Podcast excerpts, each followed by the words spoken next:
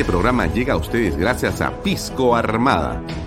Un pisco de uva quebranta de 44% de volumen y 5 años de guarda. Un verdadero deleite para el paladar más exigente. Cómprelo en bodegarras.com y recuerde, tomar bebidas alcohólicas en exceso es dañino. Coldwell Banker Realty Bienes Raíces para invertir o vender bienes raíces en Miami, Florida, Coldwell Banker. Coldwell Banker, la número uno hace 23 años en Estados Unidos y la número uno en Florida con más de 12 billones en ventas. Comuníquese con Jimena Prele al WhatsApp 001-305-904-0631. Coldwell Banker Realty, bienes raíces. Delop.pe. Somos especialistas en transporte de carga regular. Transporte de concentrados de mineral. También transportamos material y residuos peligrosos. Y diseño y construcción en todo el Perú. Ubíquenos en nuestra web delop.pe. ¿Qué tal amigos? ¿Cómo están? Muy buenas tardes, noches. Como todos los días de lunes a viernes, estamos aquí por Canal B, el canal del Bicentenario, para compartir con ustedes análisis político y de la actualidad a través de Bahía Talks. Mi nombre es Alfonso Valle Herrera, un servidor, para que usted pueda conectarse desde las redes sociales para ver este programa. Puede verlos por las redes sociales de Alfonso Valle Herrera también por las de Canal B.pe. En la aplicación, por cierto, usted puede encontrar ahí todos los programas y también este en este momento. Y también eh, puede usted eh, ver si usted se conecta o está conectado a Expreso. La página web de Expreso, están ahí sus redes sociales y usted puede ver a través de Facebook eh, en el dominio expreso.com.tv o expreso.tv usted puede encontrar ahí el eh, programa Vaya Tos el día de hoy. Y los días domingos, como ya es eh, costumbre, este contenido también eh, se transmite en el audio a través de PBO, la radio con fe. Bien, gracias por acompañarnos, gracias por estar con nosotros.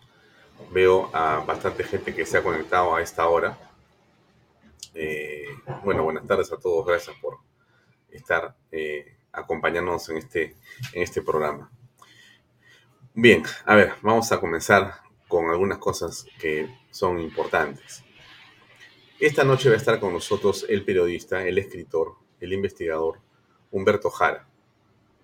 Humberto Jara eh, fue contactado por nosotros hace unas horas y accedió cordialmente, cosa que agradecemos a poder conversar esta noche con nosotros eh, en relación a una columna que él había escrito, que se llama La historia de una fotografía, y que tiene que ver con uno de los personajes que la eh, señora Calelín López ha sindicado como de la mayor importancia en esta red de intereses, en esta red criminal que está alrededor del presidente de la República, Pedro Pacheco.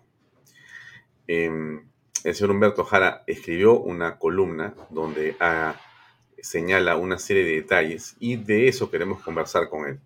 Por cierto, hay bastante más sobre el personaje al que él se refiere y vamos a comentarlo antes de la entrevista con el señor eh, Humberto Jara porque ya está en diversas eh, publicaciones digitales y nosotros queremos, por supuesto, que usted tenga también el contexto completo para esta entrevista. Es importante que eh, tengamos todas las piezas.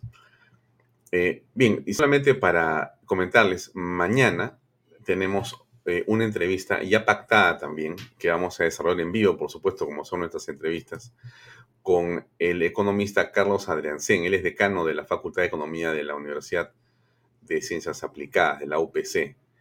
Y bueno, hoy día estuvimos conversando con, con Carlos, que es una persona eh, en realmente muy ilustrada, con un nivel académico eh, muy eh, notable un peruano que ha cultivado su bagaje académico de una forma que creo que es encomiable. Y entonces conversábamos con Carlos Adrancén sobre la importancia que en realidad tiene esta guerra, sobre la trascendencia de la misma, sobre el efecto de la guerra en la economía mundial y en el Perú. Y bueno, en un diálogo de tan solo unos minutos nos quedamos sorprendidos, eh, bueno, yo más que él quizá, de lo interesante y de lo importante que es analizar eh, lo que está ocurriendo con esta guerra. ¿Qué, ¿Qué, efectos, antes que en el Perú, como eh, es cierto, somos una economía pequeña, ¿no? Para ciertas cosas somos pequeñas, pero entonces lo que les digo es que es muy interesante mirar las perspectivas de esta guerra, ¿no? Esta guerra que ocurre en un momento en la historia en el que la última guerra ha sido en el cuándo? 45, ¿no es cierto? La, Segunda Guerra Mundial terminó en el 45. Eh, estamos hablando de cuántos? 70 años, ¿no? Eh, quizá un poco más, ¿no? Quizá 80. Entonces, ¿qué cosa ha ocurrido en ese tiempo, ¿no? Se han producido los mayores avances en la tecnología, no solamente bélica, sino en las comunicaciones. Entonces, las guerras hoy día por cierto, tienen un componente militar fundamental, pero se juegan también en otras canchas. Y usted lo está advirtiendo, ¿no? La cancha de la economía, la cancha de la globalización, la cancha de las comunicaciones y, por cierto, la cancha de la tecnología, del Internet. Entonces, yo creo que con la eh, sapiencia de Carlos Arencén, mañana vamos a tener una interesante conversación a la que por supuesto yo lo invito y la invito a usted, señora, y si tú eres un hombre joven o una mujer joven que estás en el mundo y estás preocupado o estás interesado o quizá no entiendes qué puede pasar, yo te invito a que mañana nos acompañes en Vaya Talks en la tarde para que puedas escuchar este diálogo con el señor Adriansen y podamos darles a ustedes más luces o en todo caso un punto de vista. Ahora, claro, como estamos eh, en Canal B, puedes ver el programa a la hora que quieras, ¿no? Pues es la ventaja en la que nosotros estamos aquí, ¿no? Canal B, como yo le recuerdo, es una, déjeme hacer un comercial de un minuto nada más. Yo le recuerdo, es una plataforma, es una plataforma que lo que tiene, lo que hace es generar contenido para que usted pueda compartirlo después y verlo después. Nosotros estamos basados en Internet 100%. Ahora, alguien nos sigue diciendo, pero ¿por qué no te vas a un canal de televisión? ¿Por qué no te vas a un canal de televisión? Bueno, porque acá estamos muy cómodos, se lo digo con toda franqueza. Este, yo en ninguna parte ni en ninguna oportunidad en la que he trabajado en televisión le he tenido que dar cuenta a nadie sobre los contenidos los programas que he hecho. Yo comencé haciendo televisión con Willax y Humberto Hume y Gilberto Hume nunca en los meses que trabajé en Willax, que creo que fueron 8 o 10, algo así, o un poco más, no me acuerdo, este, nunca me comentó ni siquiera una llamada telefónica o un email sobre nada de lo que yo dije en mi programa que se llamaba Redes y Poder. Y cuando yo estuve en Canal 9, en ATV eh, tampoco tuve ninguna eh, comentario sobre ninguno de mis programas, ni ninguno de mis invitados, ni nada de lo que yo decía, absolutamente. Y bueno, de repente incomodé a alguien, por eso estoy ahora aquí feliz de la vida, eh, porque finalmente yo me siento contento con lo que digo y lo digo porque eh, finalmente uno es fiel a su creencia de la verdad, ¿no es cierto? Entonces uno cree que lo que dice y lo que defiende es la verdad. Y eso es lo que me hace a mí muy feliz de estar aquí, de estar con ustedes, de poder eh, sentir que nos acompañan todas las noches, que son algunos de ustedes fieles escuderos realmente, impresionante. Yo me quito el sombrero por varios nombres que yo ya me sé de memoria, en verdad, porque los veo todas las noches en Bahía Toxis, impresionante y les agradezco muchísimo. Algún día los voy a conocer personalmente, estoy seguro. Pero bueno, entonces regresamos a este. Esta conversación va a ser muy interesante y estoy seguro que en el modelo de comunicación que tiene Canal B, usted podrá ver igual este contenido. Si no puede verlo mañana a las 6 de la tarde y media, o a las 7 probablemente, que es la hora que vamos a conversar con eh, Carlos Adriansen, lo verá después, ¿no? Lo podrá ver más tarde, en la noche, cuando quiera, y compartir, por supuesto, como usted eh, desee. Bien, bueno, dicho esto, avanzamos en el programa, eh, porque eso es lo que nos importa a todos. Em, mire, em, hoy sale una encuesta y esta encuesta tiene que ver con lo que comentó ayer Antonio Ramírez, ¿no? Antonio Ramírez es director del diario Expreso, un hombre que eh, ha trabajado en Expreso. La verdad que no le pregunté ayer, quizá un poco por educación, no quería la respuesta, pero que yo recuerde, Antonio Ramírez ha trabajado toda su vida en Expreso. Debe ser, debe ser el trabajador, sin duda, le voy a preguntar y quizá lo, le diga el, el, lunes, más antiguo de Expreso. El más antiguo de Expreso. No sé, más antiguo que cualquiera que esté ahí en este momento. Quizá sí, estoy seguro que sí.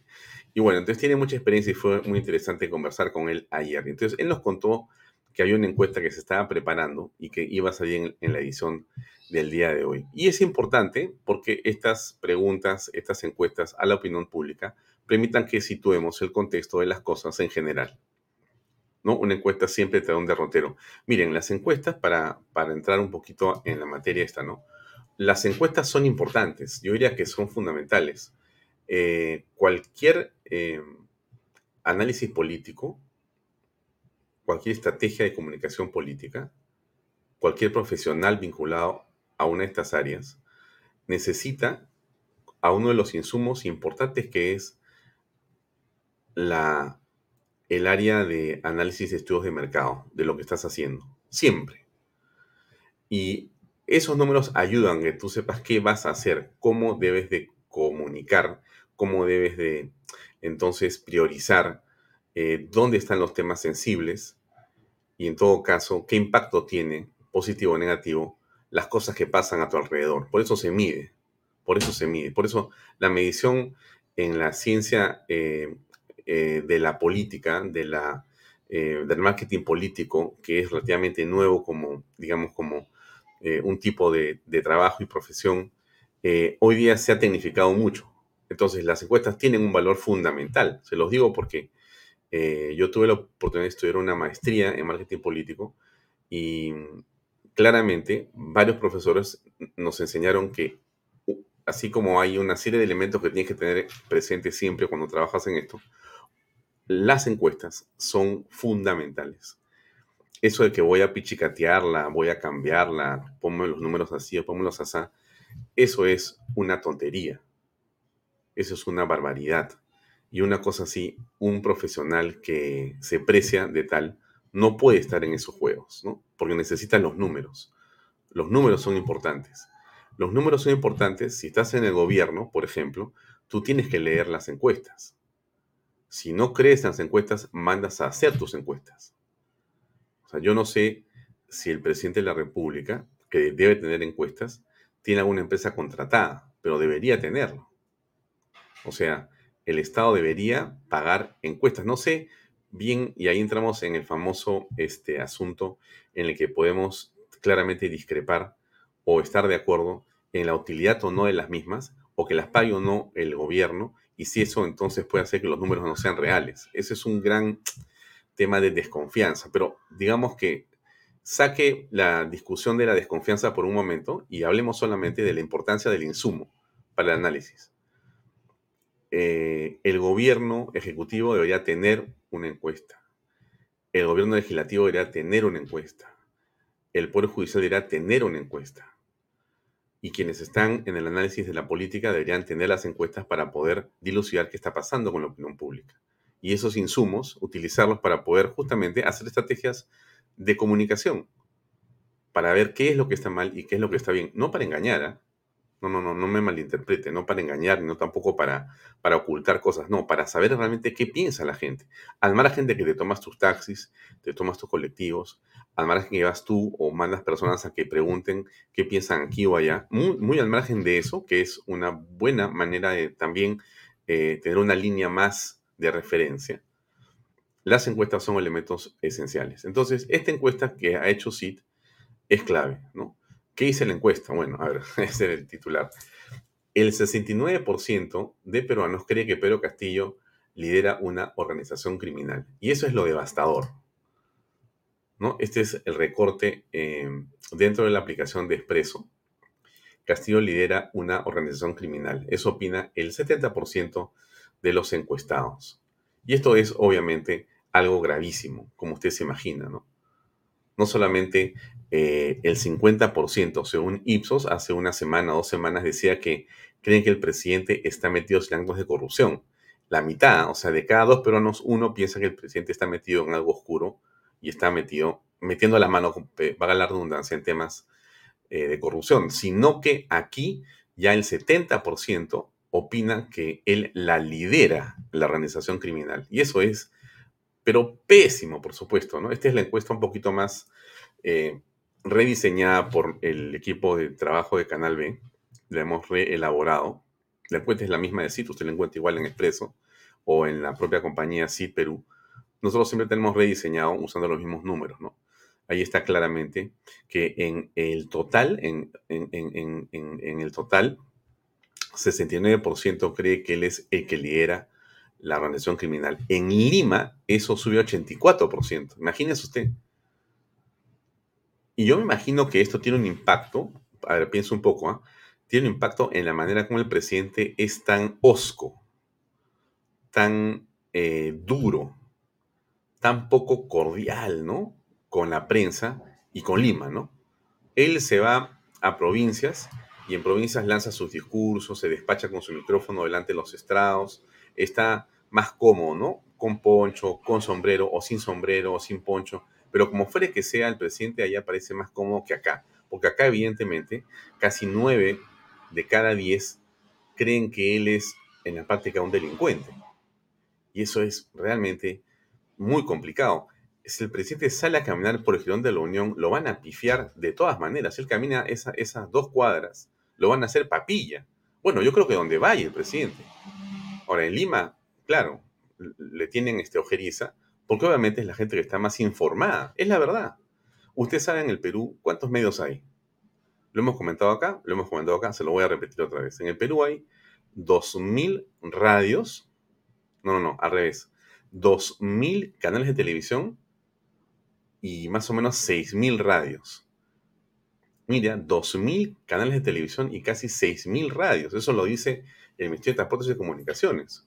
Ahora, eh, ¿y cuántos periódicos hay en provincias? Miles de miles de miles de miles, ¿no es cierto? La agenda de Lima, de los medios, ¿es la agenda de provincias? No es así. No es así.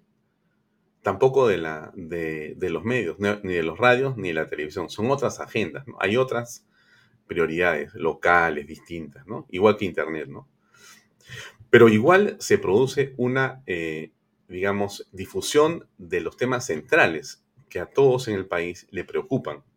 Y entonces usted tiene ahí esa encuesta que es realmente apabullante para el presidente. ¿no? 69% cree que el presidente Castillo lidera una organización criminal. Dramático, sinceramente. ¿eh? Ahora, otra pregunta es esta, ¿no es cierto?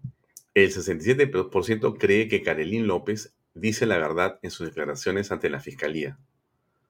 Hay un alto grado de verosimilitud que se le asigna a lo que ha dicho la señora Carolín López, que por cierto es una eh, persona acusada de un delito o de varios delitos seguramente y que está buscando salir lo mejor parada posible y para eso pues ha eh, empoderado a su abogado que es el doctor César Nakazaki, que ha tenido aquí una presentación déjeme decirlo con toda franqueza, de mi punto de vista, descollante, ¿no? Porque aclaró muchas cosas. Esa hora y 50 que usted se sopló, eh, es, un, es un decir, por supuesto, que yo le agradezco que usted haya estado presente tanto tiempo, bueno, pero que usted vio en este programa ha sido pues central, ¿no? Para todos los efectos. Después han querido replicarla de otra manera algunos otros medios. Bien por ello, finalmente cada uno es feliz con lo que hace seguramente.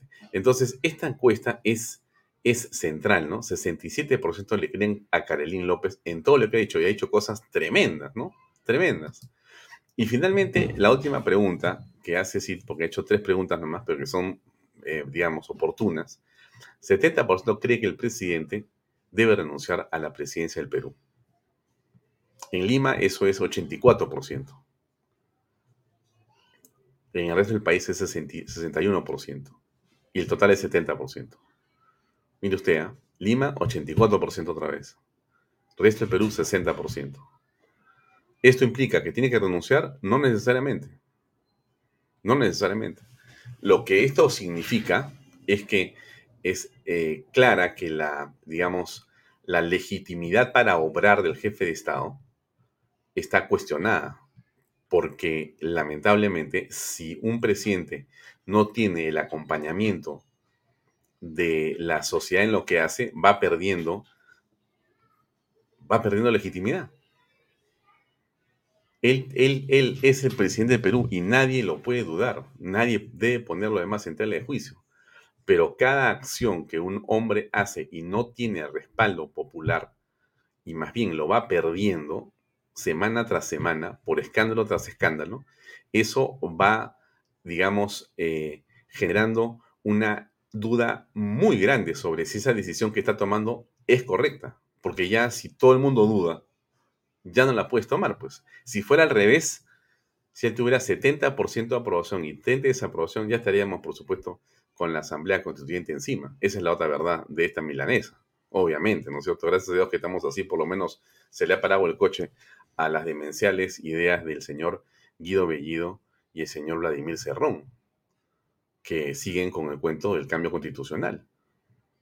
Pero en fin, eso es un poco eh, lo, que, lo que ocurre con este asunto de eh, lo que hoy, digamos, ha cosechado el señor Pedro Castillo. Esta revelación de Carlín López realmente es una bomba que ha estallado en el centro del Palacio de Gobierno. Yo creo que es aún más, eh, por lo menos déjeme ponerlo en esa perspectiva, ¿no? Me parece que es aún más eh, delicada, más grave que el caso Richard Swing para Martín Vizcarra. Creo que en este caso es claro que el presidente eh, no tiene explicaciones al respecto. Y eso es lo dramático de este momento. Lo que hemos escuchado en Madre Dios y en Cajamarca, eh, frases e interjecciones y como yo le he dicho y le he demostrado acá, mentiras, eh, son la peor manera que tienes tú de responder a una acusación puntual que te hace una persona. Porque si tú, imputado de algo, eh, reconoces que eso es falso, bueno, deberías decir eso es mentira, por esto, por esto y por este otro. Pero él no ha dicho nada sobre eso, nada. El presidente más bien este, ha dicho que eso es, ¿no? ¿Se acuerdan ustedes el video de ayer, ¿no es un grupo, un grupo económico que ha pagado millones a Carolín López. ¿Dónde está el grupo económico? Si eso es tan importante, porque es importantísimo. Si hay un grupo económico eh, que tiene un nombre y un apellido, y que ese grupo económico paga millones para acusar al presidente de manera eh, calumniosa y mentirosa, debe ser denunciado por todos los peruanos, no solamente por Pedro Castillo, ¿eh? Por todos los peruanos. Sería una cosa eh, bárbara. ¿Cuál es ese grupo? ¿Cuál es ese grupo que el presidente dice que sabe que está detrás de esto y que ha pagado millones a Carlín López para que diga lo que está diciendo? Si no lo hay, no solamente es una mentira, ¿no? Es una tremenda irresponsabilidad en el fondo. En el fondo es una irresponsabilidad. Y es una manera de querer salir del aprieto lanzando pues a cualquier cosa o a quien sea acusaciones o deslindes de una manera pues irresponsable otra vez, ¿no? Y, sigue repitiendo las cosas en provincias, ¿no? Es un libreto absurdo, absurdo. Lo han citado para el próximo lunes en la Comisión de Fiscalización para que venga a contar las cosas de Carlín López el presidente no va a ir. No hay forma que el presidente vaya. Se enfermará, no le dará la gana de ir. Miren, buscará cualquier cosa, buscará irse de viaje pues a Marte, se irá a pelear a Ucrania, pero él no va a ir a la comisión porque ese hombre no resiste ni una entrevista. ¿Cómo va a resistir un interrogatorio? No resiste una entrevista de un periodista independiente, ¿cómo va a resistir un interrogatorio de un grupo de congresistas que le pregunten por Carolín López? Imposible. Y no hay que ser mago ni nada, simplemente hay que ver las cosas como son, exactamente como son. Entonces, yo percibo que eso no, no va a ocurrir, ¿no? Pero, y eso, y eso entonces solamente abona en la dirección de lo que la encuesta está diciendo. Perdonen ustedes. O sea, la encuesta dice que al final la gente cree que tiene razón. ¿Por qué? Porque el presidente no dice las cosas, no aclara nada. O sea, que él está en el fondo, según lo que todos creemos, metido hasta el cuello en el tema.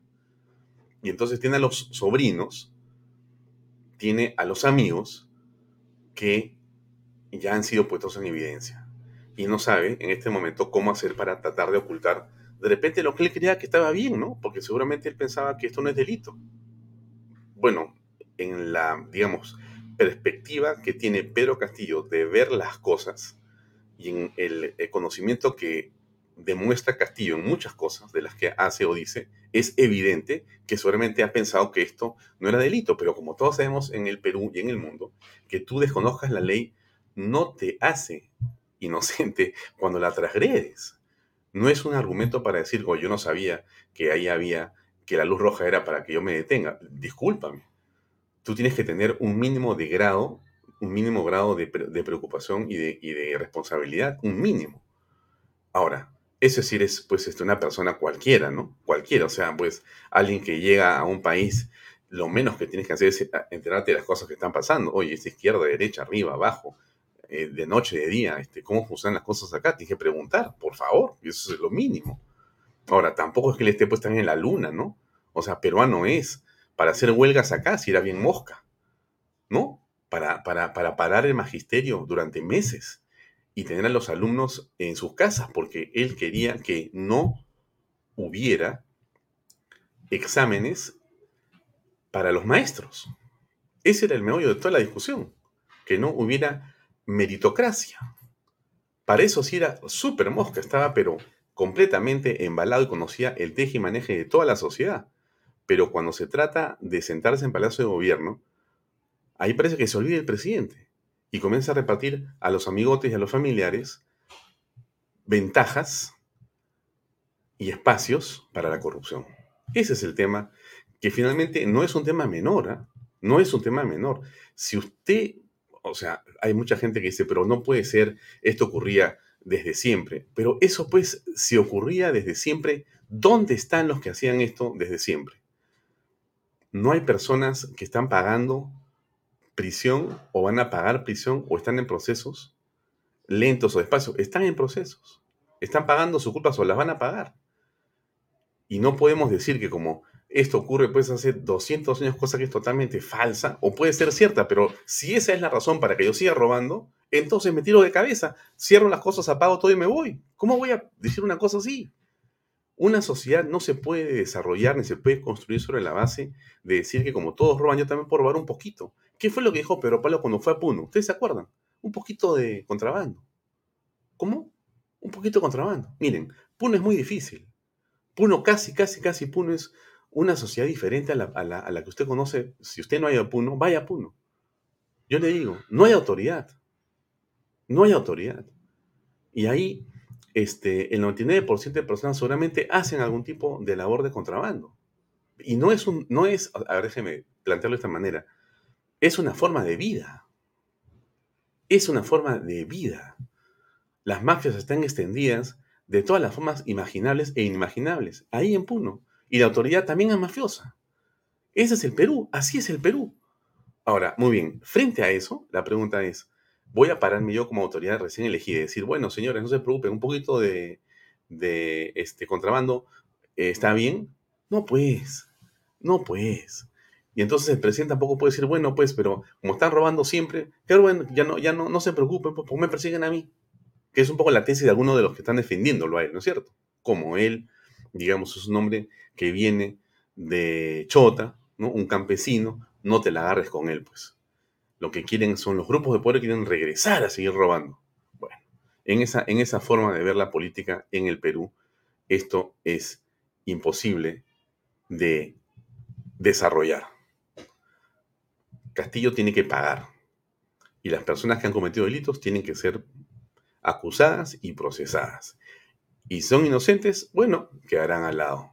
Si son culpables, deberán pagar por esos delitos. Algo este, interesante, ¿no? Están acá, no están acá, pero usted los ha escuchado, los ha visto o los presume, están los niños, ¿no es cierto? Los niños de Pedro Castillo. Bueno, resulta que los niños eh, no son tan angelicales y no son tan, eh, tan, digamos, inocentes como podría ser un niño, ¿no? Eh, hay dos precisados, ¿no? Uno se llama Raúl Doroteo, de Acción Popular, y otro Juan Carlos Mori, también de Acción Popular. Todos son Acción Popular. Son dos de los cinco congresistas que ha señalado Karelín López, que serían parte de la mafia del Ministerio de Transportes y Comunicaciones, liderada por Pedro Castillo, y bueno, al, al, al, grupo este en los niños porque aceptaban o hacían todo lo que pedía el presidente de la República. Em, se han revelado dos nombres. Hay 20 visitas al presidente y sus ministros de estos dos señores. Se presume que hay otras personas. Se presume, digo se presume porque no se ha confirmado, podrían ser Jorge Luis Flores, Darwin Espinosa y Elich López, quienes eh, han acompañado a Doroteo Yamori individualmente en varias otras oportunidades o momentos claves. Antes del voto de confianza de Guido Bellido y horas previas a la juramentación de Aníbal Torres como premier. Em, eso es un poco lo que está ocurriendo. Eso es lo que está en este momento como foco de la atención en el Parlamento también. Por eso es que es tan difícil esa votación que va a venir. Usted se imaginará la complejidad que tiene que tener en este momento estar buscando lo que sea que haya sabiendo o pensando o creyendo o sospechando que tienes a una parte del Congreso, a una parte del Congreso que ha sido comprada por el Ejecutivo, que es lo que finalmente está detrás de esta denominación de los niños. ¿De qué tamaño es ese nido? ¿Cuántos niños tiene? ¿Cuántos niños tiene? ¿5, 10, 15, 20, 30, 40? Entonces nunca se va a ir el señor Pedro Castillo, porque se ha comprado los que necesita para que esté blindado y nunca se logren los 87 ni los 66 siquiera, que son la cantidad de votos que se requieren para poder o vacarlo o destituirlo. Entonces, tranquilo nomás, él está en el fondo feliz. Y hay otro video en Madre de Dios donde él sale diciendo, tenemos que ir a la confianza el 8 de marzo, no hay ningún problema. O sea, bien confiado, ¿no? Y es un tipo extraño, ¿no? Porque primero acusa del complot y, toda esta historia, y después dice que está seguro que va a lograr que el Congreso le dé la confianza el día 8 de marzo. ¿En qué radica la confianza de este señor? ¿En qué está basada? ¿En qué está soportada su confianza? ¿En el nido que tiene en el Congreso? ¿O en la sapiencia, la honorabilidad, la inteligencia de las propuestas que llevan sus ministros de Estado a ese recinto de las leyes? ¿Usted, usted qué cree? ¿Usted qué piensa? Hoy día alguien había puesto, me enviaron este, unas personas un mensaje en el sentido que eh, eh, decían que hay que conversar en la casa, ¿no? De, estas cosas, ¿no? Bueno, yo creo que sí. Yo, soy un convencido que si usted no conversa de, corrupción en la casa, no está haciendo una contribución al país como debería. Discúlpeme que, que me meta en eso, pero me parece que es fundamental que se hable en la casa de corrupción, de las distintas formas de corrupción, de las más chiquitas hasta las más grandes, y que se discuta de los temas que estamos viendo aquí. Usted en su casa, con sus hijos, los hijos con los padres, con los abuelos, con los hermanos, con los primos, con las personas que quieran ustedes. Usted tiene que hablar de corrupción. Usted tiene que eh, necesariamente hablar de moral, de valores, de principios, de virtudes. Si no lo hacemos, entonces no nos quejemos, en verdad. Tenemos que hablar de estas cosas en la casa, hay que hablar con los hijos, hay que contrastar las opiniones, hay que ayudarlos en que encuentren un camino adecuado de reflexión y de esperanza frente a lo que pasa, pero no podemos decir, bueno, pues así ha sido siempre, no, ah, no me interesa a mí, yo, no me hables de política porque a mí eso me molesta, no me hables de política porque a mí me da náuseas la política. Quizá estamos así y quizá la política es una náusea por personas que creen que la política como es así, entonces no hay que hablar de ella. Yo creo que es al revés. La gente buena, la gente de buen corazón, la gente que tiene, ha sido bien querida, bien besada, bien abrazada con sus padres desde muy pequeño y desde muy pequeñas, a esas personas que son gente de bien, que son la mayoría de peruanos, pero por lejos, ¿ah? Ya, esos buenos peruanos que somos y que estamos ahí, esos son, eh, sobre nuestras espaldas está la enorme responsabilidad de corregir esto, pero desde el hogar, desde la casa. Así es. Oye, qué difícil, qué imposible. Miren, yo no encuentro otro camino, sinceramente. A margen de que se vaya a Castillo, sí, pero el problema esencial de la corrupción no está en las leyes, ni está en el Estado, está en las personas. Y las personas se forman en una universidad, en la casa, en el hogar, con la madre y el padre. Entonces, entonces hay un problema fundamental.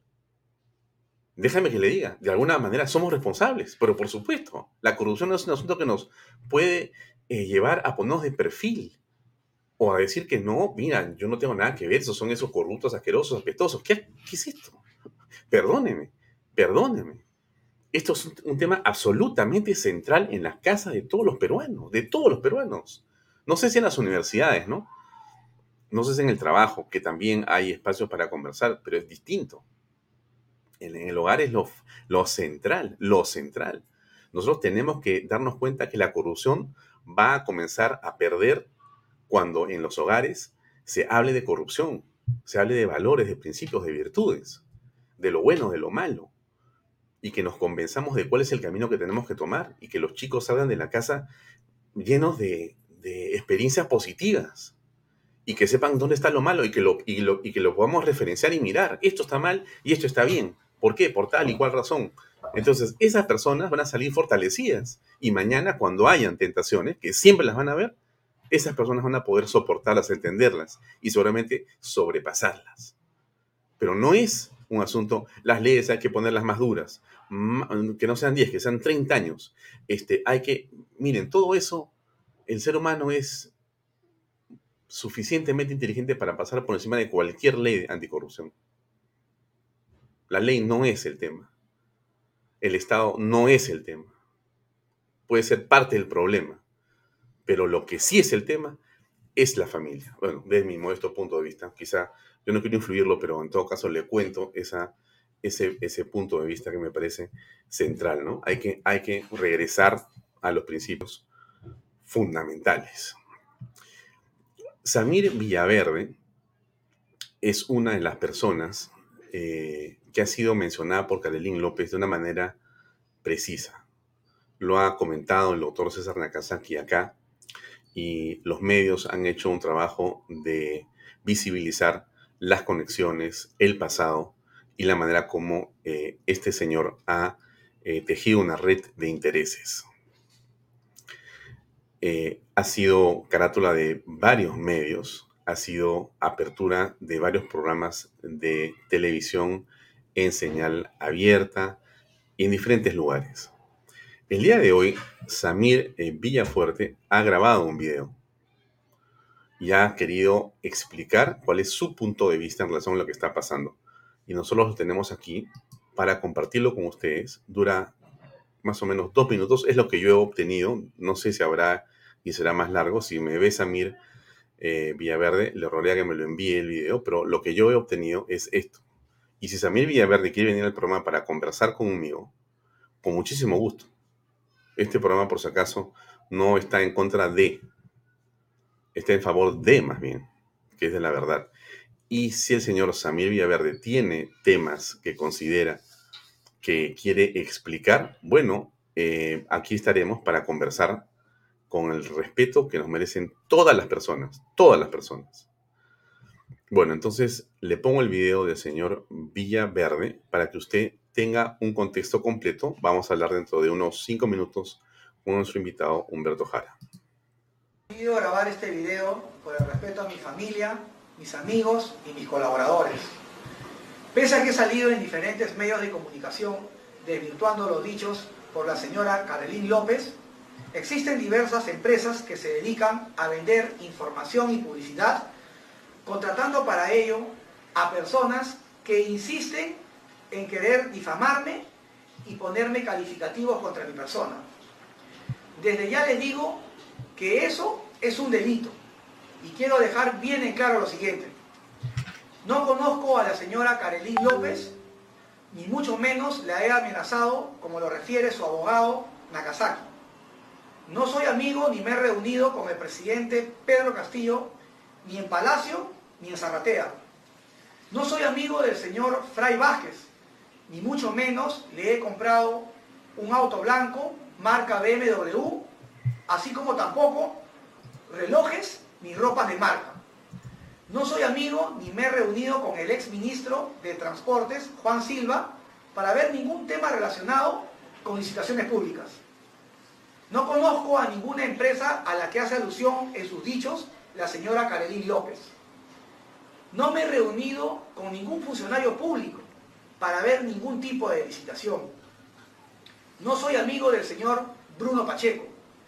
No conozco a los hijos del presidente, ni mucho menos les he comprado ningún pasaje al exterior, al país de Argentina, como lo refiere el abogado Nakazaki. Por todo lo expuesto y teniendo como pruebas sus afirmaciones y publicaciones, les comunico que están atentando contra mis derechos constitucionales, lo cual es un delito.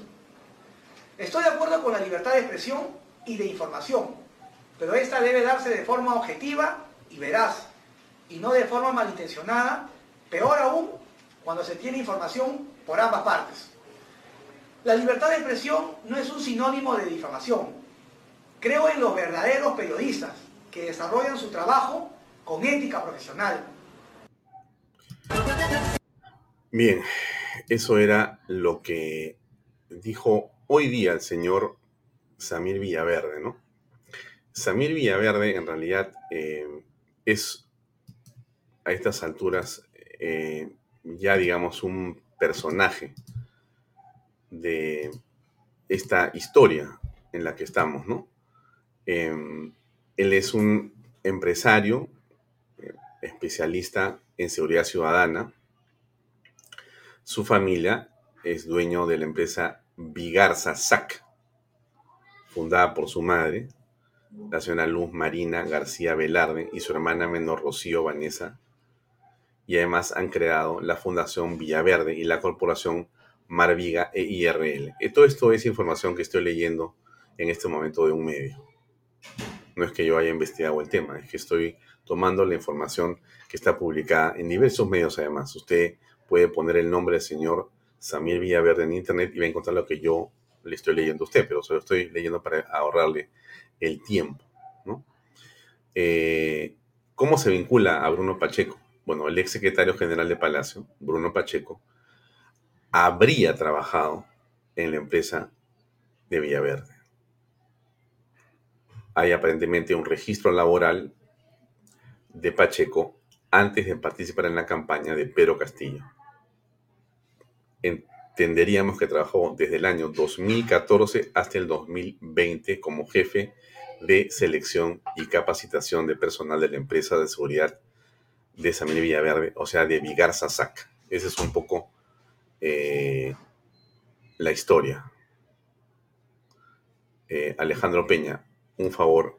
Eh, el señor Humberto Jara tiene, me parece que algún tema para ingresar a la plataforma, si puedes conectarte con él. Sí, ya. Entonces, em, El empresario ha sido miembro de la Fuerza Aérea del Perú. Eh, ha sido en el año 99 suboficial de la Fuerza Aérea del Perú. Eh, y bueno, fue expulsado porque fue encontrado miembro de una banda, una banda de delincuentes. Y en el año 2007 pues, fue también eh, detenido en una persecución policial, etc. ¿no? Y ha tenido algunos ingresos entiendo que a prisión inclusive. En fin, esa es parte de la historia del señor eh, Villaverde. Ya, ya estamos con Humberto Jara acá. Enseguida vamos a conectarnos. Y ahora, ¿por qué Humberto Jara es importante en esta historia? Bueno, porque él escribió una columna que se llama... ¿Dónde está la columna? Acá la tengo. La columna se llama Historia de una fotografía. Y esa fotografía es, eh, digamos, el centro de lo que vamos a conversar ahora con el señor Humberto Jara. ¿Qué tiene que ver la fotografía? ¿Cuál es la historia detrás de esta fotografía donde se aprecia al señor eh, Villaverde con el señor Castillo? ¿Qué tiene que ver esta foto y por qué escribió lo que escribió Humberto Jara? Bueno, vamos a invitarlo, que ya está con nosotros. Humberto, ¿cómo estás? Muy buenas tardes. ¿Qué tal, Alfonso? ¿Cómo estás? Gusto de saludarte. Eh, gracias por acompañarnos. Eh, hay mucho público conectado a esta hora, sinceramente más de lo normal. Eh, así que yo me imagino que hay una expectativa por escuchar un poco que nos cuentes, porque no obstante tu columna ha sido muy leída, Humberto, más allá de ello, que nos cuentes, bueno, qué cosa es la información que en ella se reseña ¿Y qué tiene que ver en todo esto el señor Villaverde y el señor Castillo? ¿Cómo se relacionan y qué nos puedes comentar? Por favor. A ver, el resumen sería el siguiente.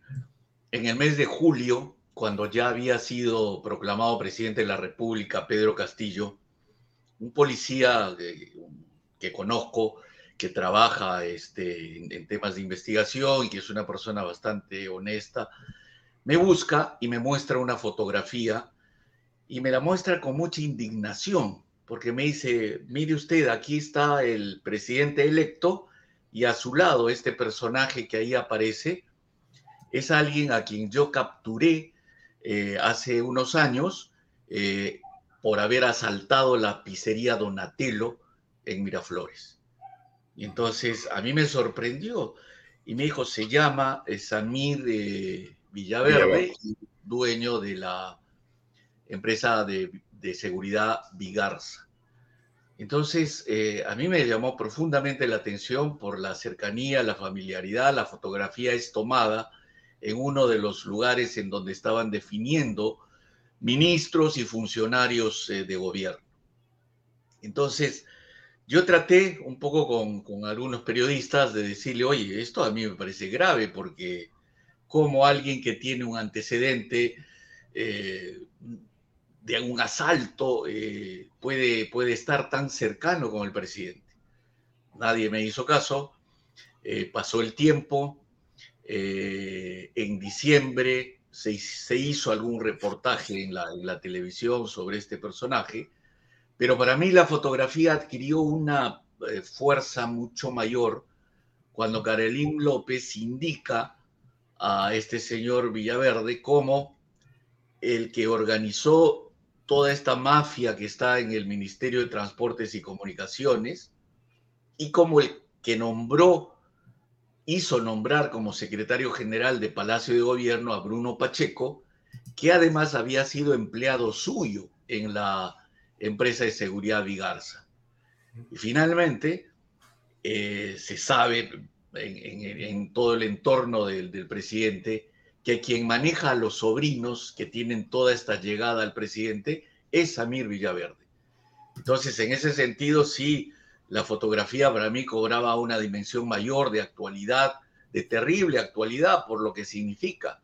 O sea, el, delito, una persona que ha estado presa en, Lurigancho, que tiene una segunda condena penal después de salir de prisión, eh, no solamente es muy cercano al presidente Pedro Castillo, sino que le organiza todo este entuerto de funcionarios que también tienen prontuario y que están haciendo lo que les viene en gana porque el Ministerio de Transportes y Comunicaciones ahora es un nido de la informalidad y de las prebendas. Entonces, eh, eso fue lo que escribí y quería transmitir a, a todos, ¿no? Mm. Ahora, alguien podría decir, Humberto, que una persona que comete un delito, cualquiera que sea, una vez que cumple una pena, tiene el derecho a poder rehacer su vida y entonces hacer empresa, reconstruir las cosas porque finalmente un delito eh, para eso tiene una pena, ¿no es cierto? Porque si no, no existiría pues este, el olvido, ¿no es cierto? La, la, pena de alguna manera rezarse a la sociedad de lo aquello que puede haber hecho un sujeto, una persona, infringiendo una norma determinada de carácter penal. Entonces, bien, dicho esto, la pregunta que también alguien te puede hacer es, oye, ¿y no había derecho a olvidar y a, digamos, dejar en el recuerdo, en el pasado y no traer al presente justamente ese episodio del asalto a la pizzería Donatello, etcétera, etcétera, etcétera, porque ya él reconstruyó su vida? Ok, desde el punto de vista estrictamente legal, eh, se puede hacer esa argumentación. Eh, sin embargo, yo haría estos dos apuntes. Primero, no es solamente una sentencia eh, penal, una, sino dos, porque luego de salir de prisión es condenado a cuatro años por el delito de colusión, que viene a ser este, defraudación en lo que ahora se está haciendo en las licitaciones y en las contrataciones con el Estado. Muy bien. El tema es que cuando alguien redime una condena penal y se reintegra a la sociedad y al reintegrarse actúa como lo que los abogados podemos llamar con la diligencia de un buen ciudadano, no hay problema. Pero si después de eso está implicado en invasiones de terreno, en estar este, sustrayéndole en la playa a los delfines terrenos a, a la gente que vive ahí, amenazándolos con las armas, utilizando el servicio de seguridad que tiene y está implicado en múltiples eh, episodios y denuncias anteriores al gobierno de, Castillo. Y cuando llega al gobierno de Castillo, es implicado por una persona muy cercana como Gareín López en la creación de una mafia que es evidente que existe, yo creo que esa redención no ha existido o por lo menos ese derecho que la ley le confiere, él no lo ha querido tomar. Mm. Ahora, eh, el caso de Calerín López es significativamente importante porque no es que ella sea inocente, justamente lo importante es que ella es culpable y que como culpable, el reconocimiento de culpa se presente y dice, yo soy parte de, esta, de este tinglado, o sea, yo soy uno de ellos, ¿no es cierto? Ella dice, sé que hay una mafia en el Ministerio de Transportes conformada por el presidente Castillo, ¿no es cierto? Muy bien, entonces eh, ella ha visto esto y ella está, no sé si es parte de la mafia o no, pero ella es parte de los que han cometido delitos en ese montón y ella está desde adentro denunciando. Pero hay un tema interesante que, que dice el abogado Nakazaki, ¿no? Eh, no eran muy importantes ellos. Tan así que los han sacado. O se han quedado otros, ¿no? Lo cual es gravísimo.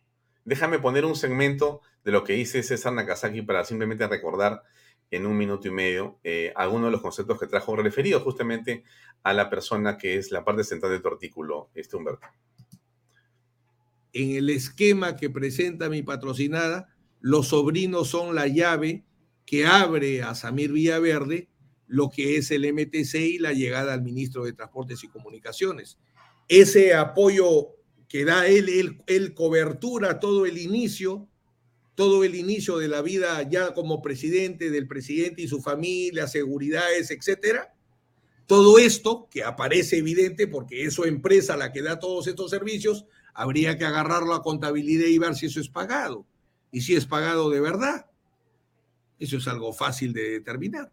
Ya, ahora, ahí viene el otro tema, ¿no? ¿Cómo podemos llegar a saber dónde está la evidencia si es que se quiere conocer algo más?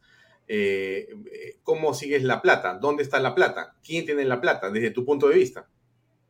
La Fiscalía de Lavado de Activos irá a la búsqueda del dinero, sin duda. Tiene una serie de líneas que trabajar. Por eso es que los fiscales, en vez de perder el tiempo en la prensa, conversaba hace un momento, tienen que organizar porque este es un megacaso. Más allá de las implicancias éticas, públicas, morales, políticas que hay, acá hay un megacaso. Un megacaso que va a implicar varios responsables y varios presos, sin duda, en su momento. Bien, ¿qué piensas al respecto, Humberto? Yo tengo una discrepancia con el doctor Nakazaki. Eh, yo creo que, a ver, él como abogado y ciudadano tiene hoy la gran posibilidad de poder hacer por el Perú lo que el Congreso vergonzoso no quiere hacer, que es tratar de restituir un orden con un gobierno delictivo que se ha instaurado. Pero él como abogado defensor de Carolín López está tratando de vendernos a una pobre señora que de pronto se ha visto envuelta en un problema. Y no es así. Karim López es una lobista que viene por lo menos desde la época de, de Martín Vizcarra. Y es una señora que ha estado metida ya en el Ministerio de Transportes con Vizcarra y en otros ámbitos más amplios, incluso en el ámbito de la Federación Peruana de Fútbol. Entonces, no es una persona cualquiera. Y ahí sí, eh, esa es la, la discrepancia que yo tengo. Donde estoy de acuerdo es con la afirmación que has hecho hace un momento. La importancia de su testimonio es que proviene de dentro, no es el testimonio de alguien periférico. Por lo tanto, aquellos que hoy no quieren creer, yo simplemente miro con una sonrisa porque va a ocurrir lo que ya ocurrió en gobiernos anteriores, cuando empezaban a decir, pero no creo que sea verdad, pero esta señora no dice, he visto a un periodista que siempre habla de anticorrupción diciendo hay que corroborar y todo con pinzas. Es evidente y eso es lo que va a pasar de aquí. Es cuestión de semanas o de meses que está viniendo desde el interior de esta organización que es muy amplia. Mm.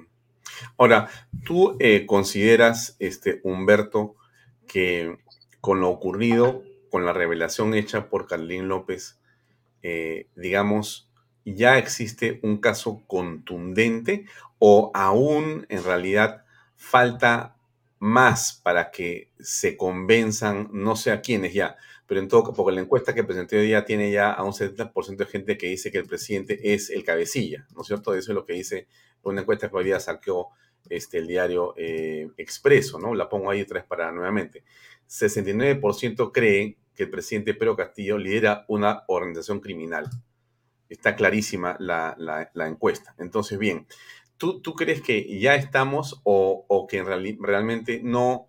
Mira, este, todavía hay algunas dudas al respecto, entonces no hay que ser tan contundentes en afirmar que Castillo es así de delincuente. En realidad, este, de repente es un despistado y estaban aprovechándose de los amigos y los familiares para estar haciendo algunas conexiones, pero es impoluto, no está en el tema. Antes que me contestes, una pausa comercial y venimos con tu comentario, por favor.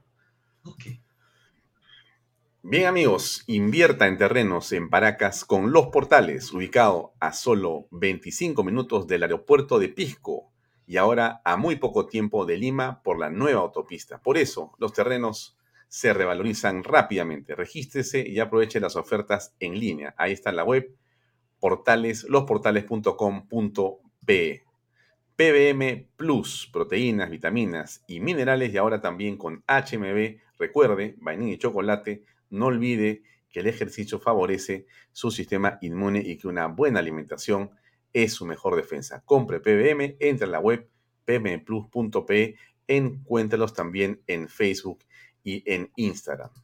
Delop, especialistas en transporte de carga regular, transporte de concentrado de mineral, también transportan material y residuos peligrosos y diseño y construcción en todo el Perú.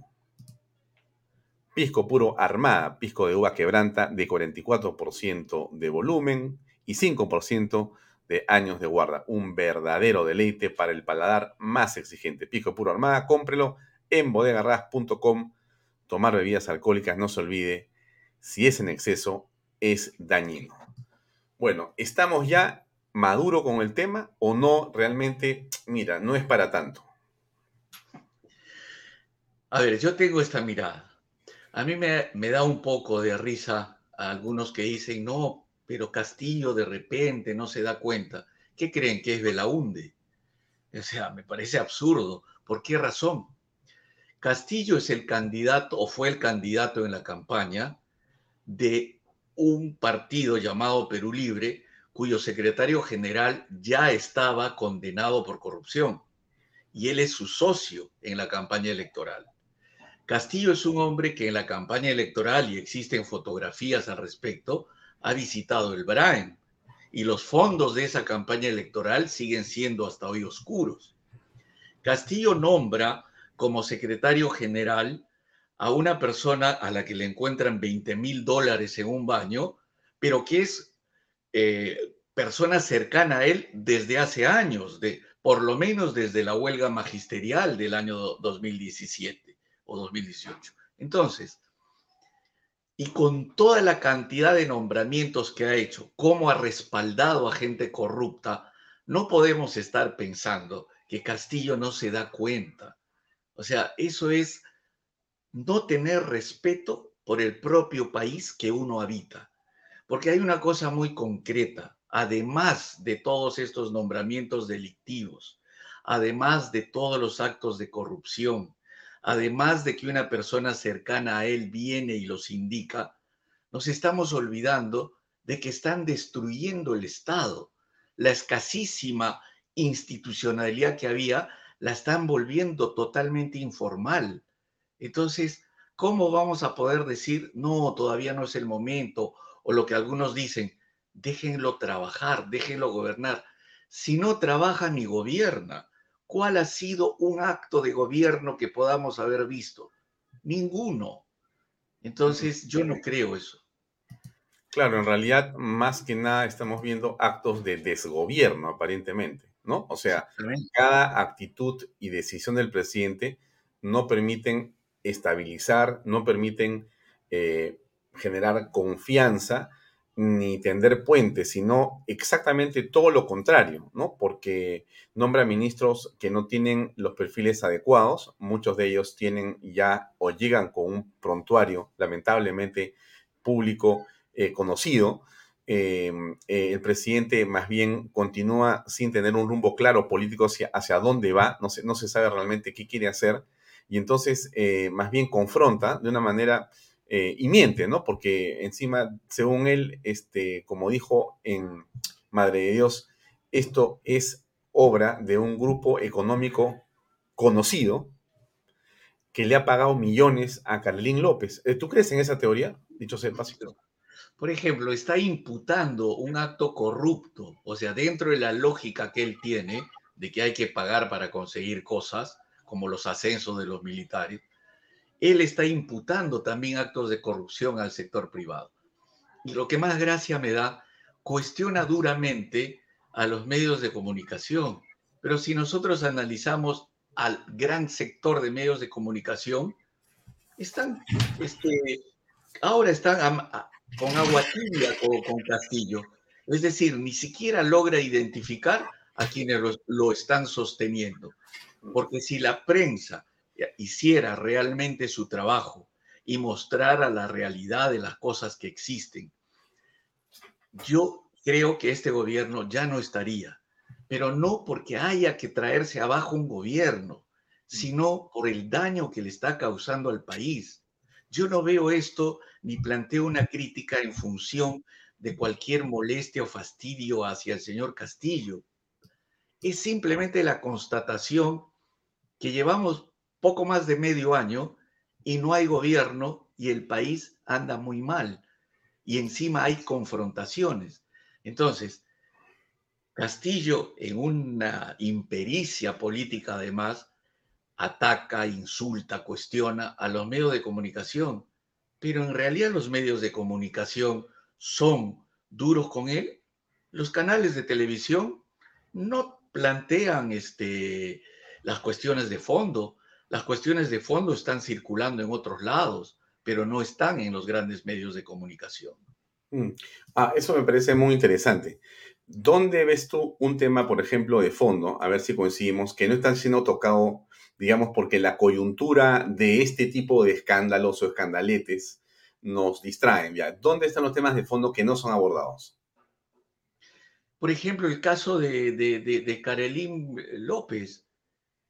El día domingo yo veía la entrevista que le hace Mónica Delta al doctor Nakazaki y era una mm. entrevista en la cual, en lugar de preguntar cuáles eran los fundamentos, estaba atacando y cuestionando casi como una defensa de Carolín López. Mm. La vigencia del tema de Carolín López se debe a las redes sociales, se debe a la protesta de la gente. Eh, entonces, ¿acaso es la prensa la que ha seguido, la que ha podido mostrar? A ver, alguno de, con lo que ha dicho, ha hecho el trabajo de comprobación que hace el periodismo de investigación para decir aquí está, esto es verdad, esto es por aquí, esto se comprueba. No, todo el mundo pone en duda, habría que ver, todavía no, dejemos que, que esto avance y no están distinguiendo algo que es fundamental. Una cosa son los tiempos legales, jurídicos, y otra cosa son los tiempos políticos. Si un país se va a regir por los tiempos jurídicos, entonces está hundido, porque un proceso durará tanto tiempo que cuando el causante se va del gobierno, todavía no hay un juicio resuelto. Mm. Para eso existen los plazos políticos que están en la Constitución.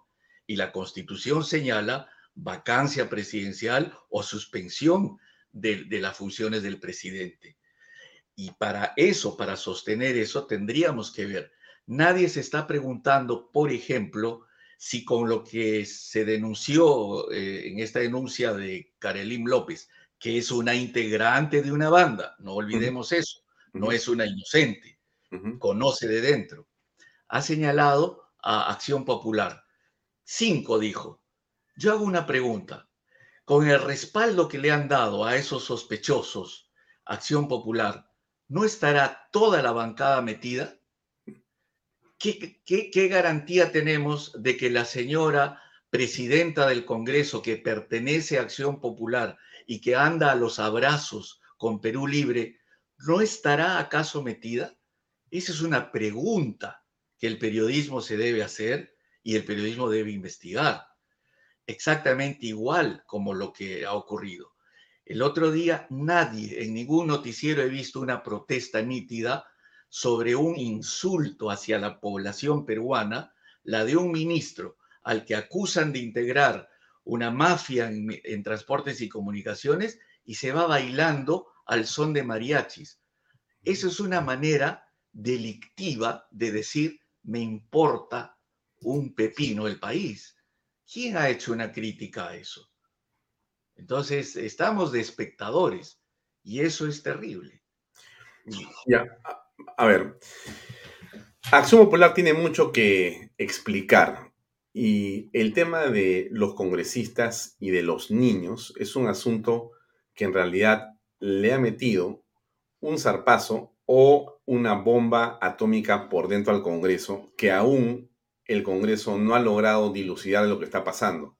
Me parece que los congresistas siguen pensando que están antes de Carelín. Es decir, mi percepción, Humberto, está que en realidad el Congreso tiene otro tiempo desde que Carelín habló.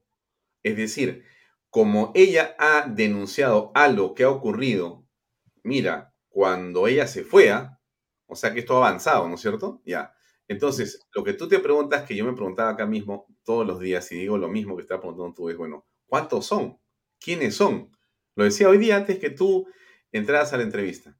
Y no hay forma de saber, porque la sospecha, obviamente, Humberto, está en que son más de cinco. Por supuesto que son más de cinco. Claro. Y son de la oposición o de la supuesta oposición, donde los han comprado. algunos son funcionales o muy funcionales. Entonces, se ha sembrado o se ha metido, en realidad, eh, una bomba atómica al interior del Congreso de la República, porque se genera con razón, con razón, porque si le crees a Carelín sobre Castillo, ¿por qué no le crees sobre los congresistas? Y si es verdad los congresistas, ¿por qué no han sido más? Entonces, todo está complicado. Exactamente. Y el Congreso está demostrando con sus acciones que están teniendo un comportamiento rarísimo, no de un poder que es un contrapeso, no de un poder que está actuando en función de sus electores, sino de otras cosas. yo también veo al almirante Montoya, a mí me gustaría poder indagar ese errático comportamiento que tiene, va de un lado para otro, un día es opositor, otro día no. Hay cosas muy extrañas. Entonces, lo que yo reitero es lo siguiente. Cuando los ciudadanos pierden la protección que sus autoridades tienen que darle cuando un país y sus ciudadanos deja de tener congresistas que los representan y los defienden y políticos que los representan o dependientes, quien queda a cargo de esa tarea es la prensa. El rol de la prensa es precisamente indagar e informar, tener la decencia de decir, nosotros no somos como los políticos, nosotros somos distintos y tenemos que revelar estas cosas, porque en los países, no solo en Perú, en todos los países, cuando han habido casos de corrupción y casos ya delictivos como los que vivimos, ha sido la gran prensa la que se ha encargado de poder mostrar eso para que la nación se reformule y se puedan encontrar nuevos cauces. Y cuando hablo de la prensa, estoy hablando en primer lugar de los dueños, porque son ellos los que muchas veces hacen que los periodistas estén controlados y no les dejen el, el aire que hay. Entonces, los propios propietarios tienen que tomar una decisión. ¿De qué lado están? ¿Del lado de Castillo? ¿Del lado de Carolín López? ¿Del lado de la delincuencia que se está denunciando? ¿Del lado de la destrucción del Estado? ¿O del lado de la decencia y de los medios de comunicación que ellos mismos están viendo que están en crisis por bajo rating o por bajo tiraje? ¿Por qué razón?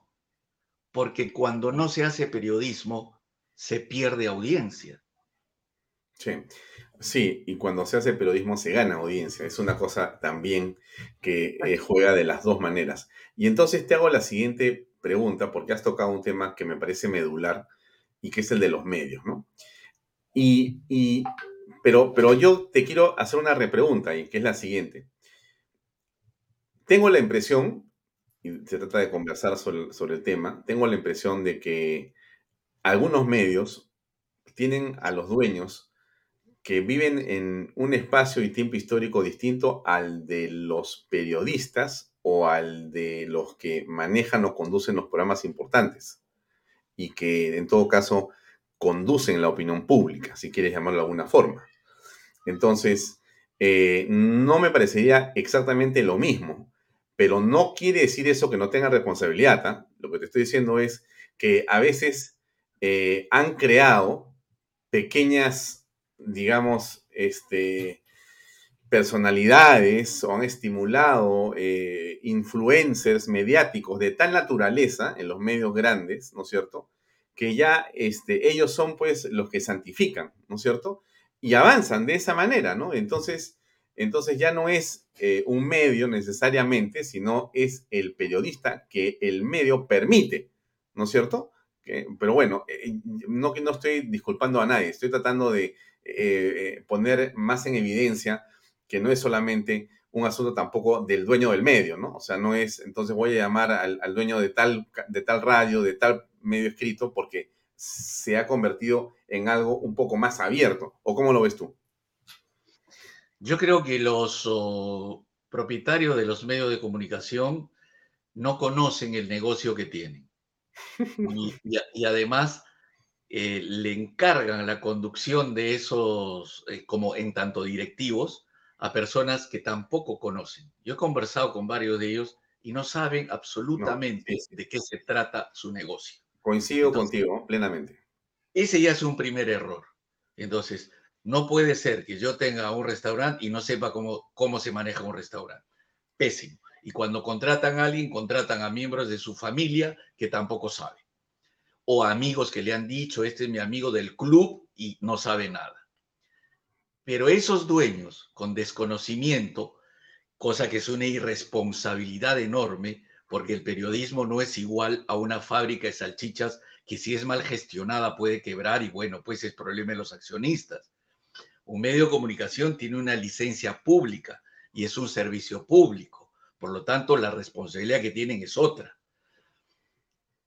Pero esos dueños tienen también periodistas funcionales que, les, que hacen lo que ellos quieren. Entonces, ahí está la enorme crisis que tiene el periodismo y que ha llevado a que la gente haya puesto ese apelativo que para mí es doloroso desde el punto de vista periodístico, la prensa basura. Pero la gente tiene razón cuando empieza a mirar y decir, estamos enterados de todo, prendo el programa y no me dicen nada de eso o no ahondan.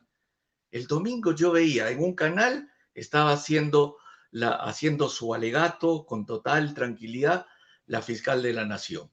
Y en el otro canal estaba el fiscal Tello dándose ahí, eh, lo, lo estaban maquillando. ¿Cómo es posible eso? O sea, los periodistas mismos deberían decir, momento, no es así, hagamos periodismo. Pero no hagamos periodismo porque ni siquiera es por la noticia. En esta coyuntura es por nuestro país. Totalmente de acuerdo. Es una crisis que se multiplica y que, digamos, copa diversos sectores, ¿no? También está. Ahora, conversaba con una persona hace unas horas y me decía lo siguiente. Bueno, a ver, el poder ejecutivo está muy complicado. El poder legislativo está muy complicado. La fiscalía está también llena de situaciones que no sabemos y no podemos predecir en términos de lo que va a ser su posición frente al delito. Entonces nos queda el Poder Judicial. ¿Qué piensas?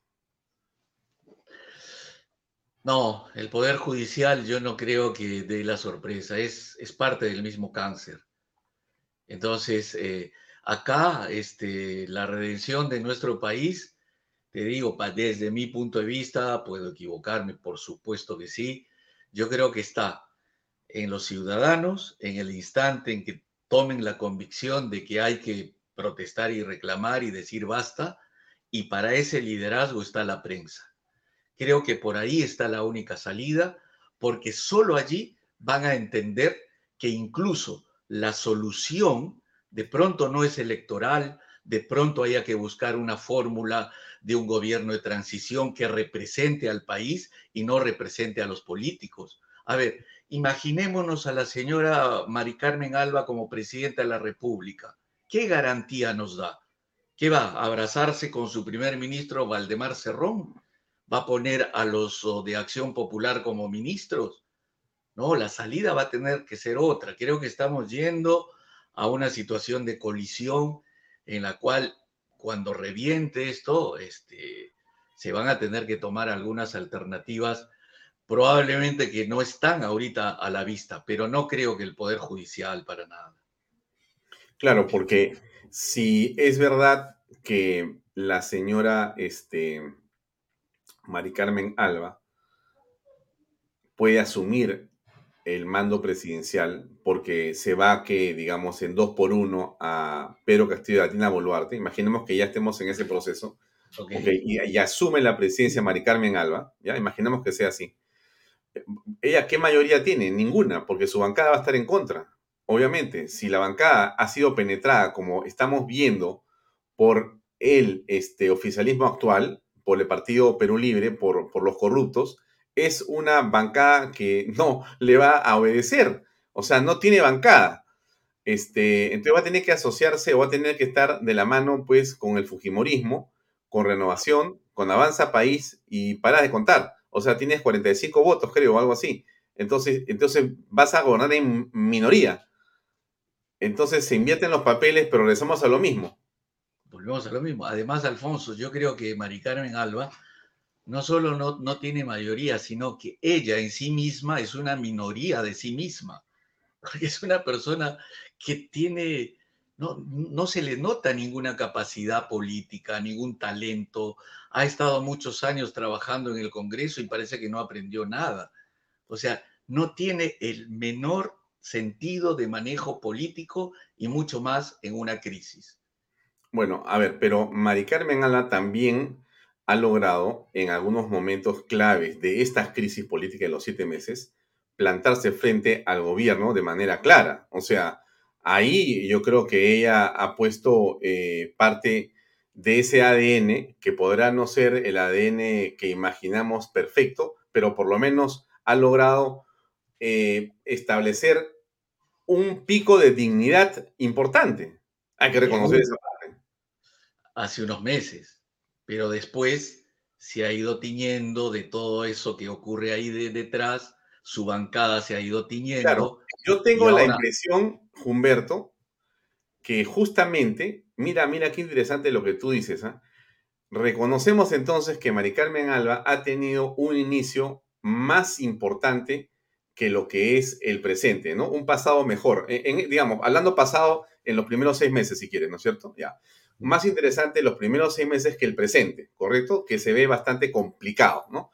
Y yo tengo la impresión, y, a ver tú qué piensas, que ella ha sido eh, también eh, infectada ¿no es cierto? O sea, el, eh, eh, a ella la han intervenido, quizás sin que se dé cuenta, diversas este, fuerzas y han ido copando justamente espacios políticos y la han ido de repente llevando por un camino que no necesariamente es el mejor para los intereses nacionales y para los propios de ella. ¿Qué piensas al respecto?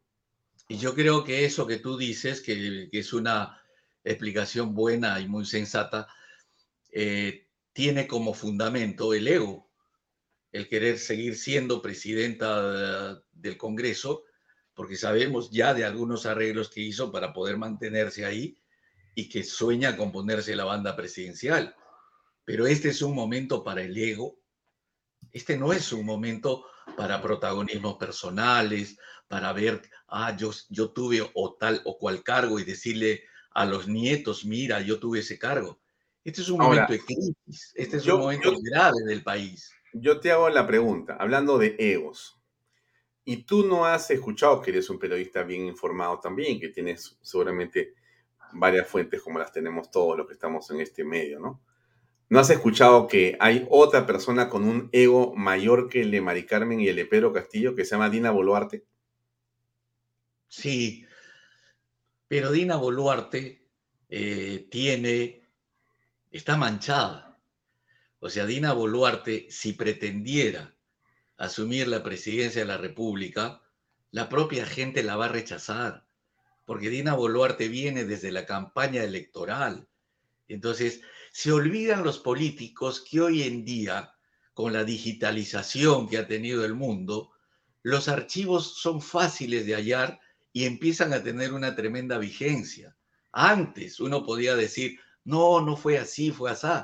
Pero de Dina Boluarte sabemos muy bien toda la cercanía con Cerrón. ¿Cómo va a explicar querer asumir la presidencia de la República con los dinámicos del centro, con Cerrón que se hace salvar de unas sentencias, con Pinturita y compañía prófugos? Sí, ya viene de ese palo.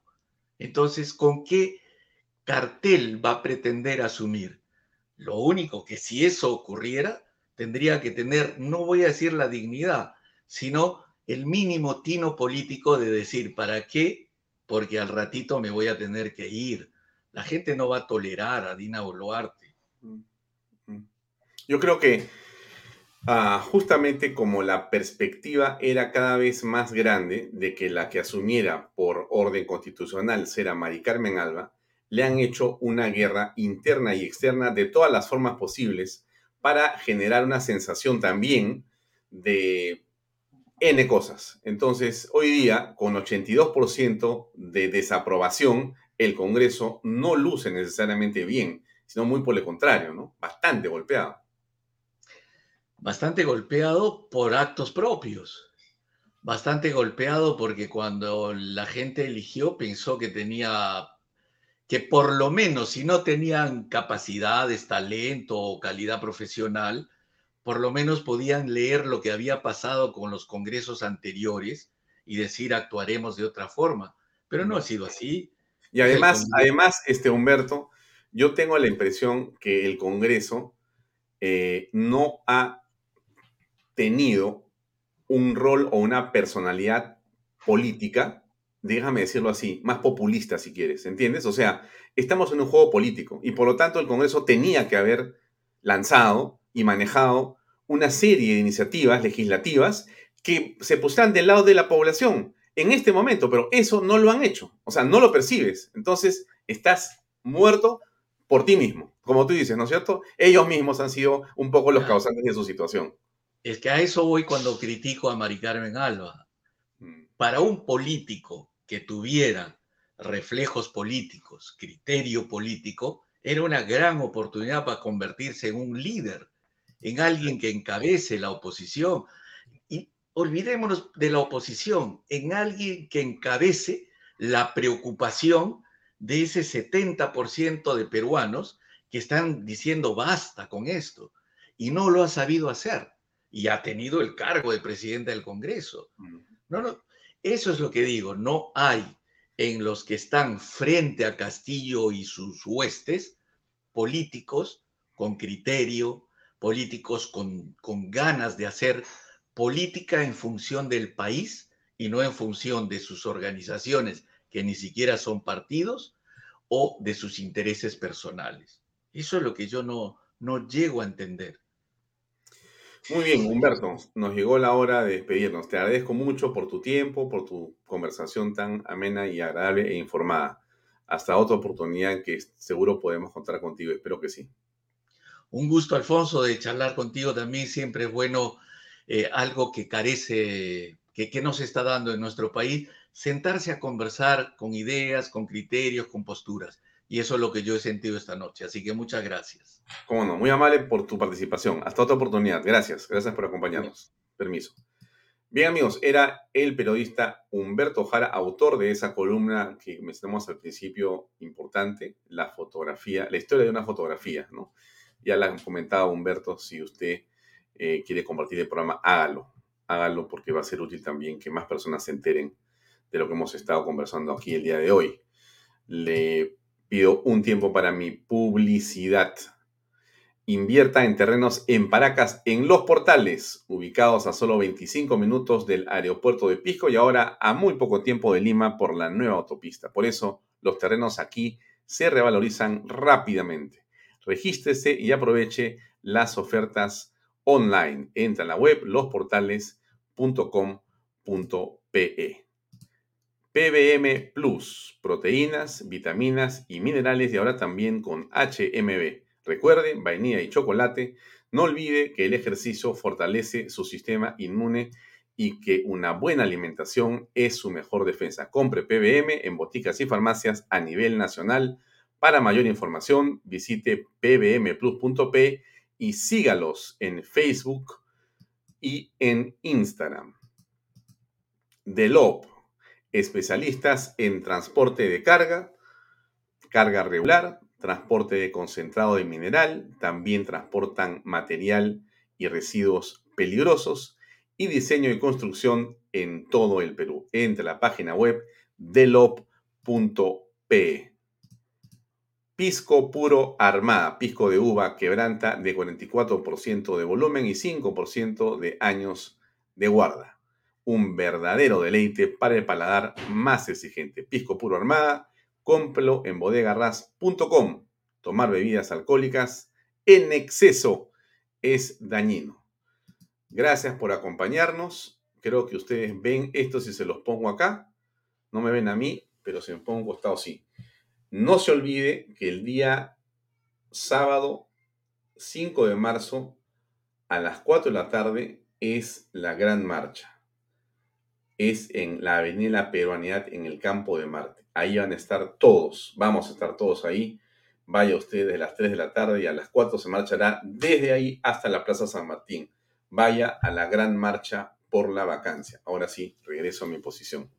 Le agradezco mucho por su cortesía de acompañarnos. Nos vemos mañana a las seis y media. No se olvide, vamos a hablar de la guerra. No es bueno, es terrible lo que está pasando en el mundo pero hay que entender varios factores.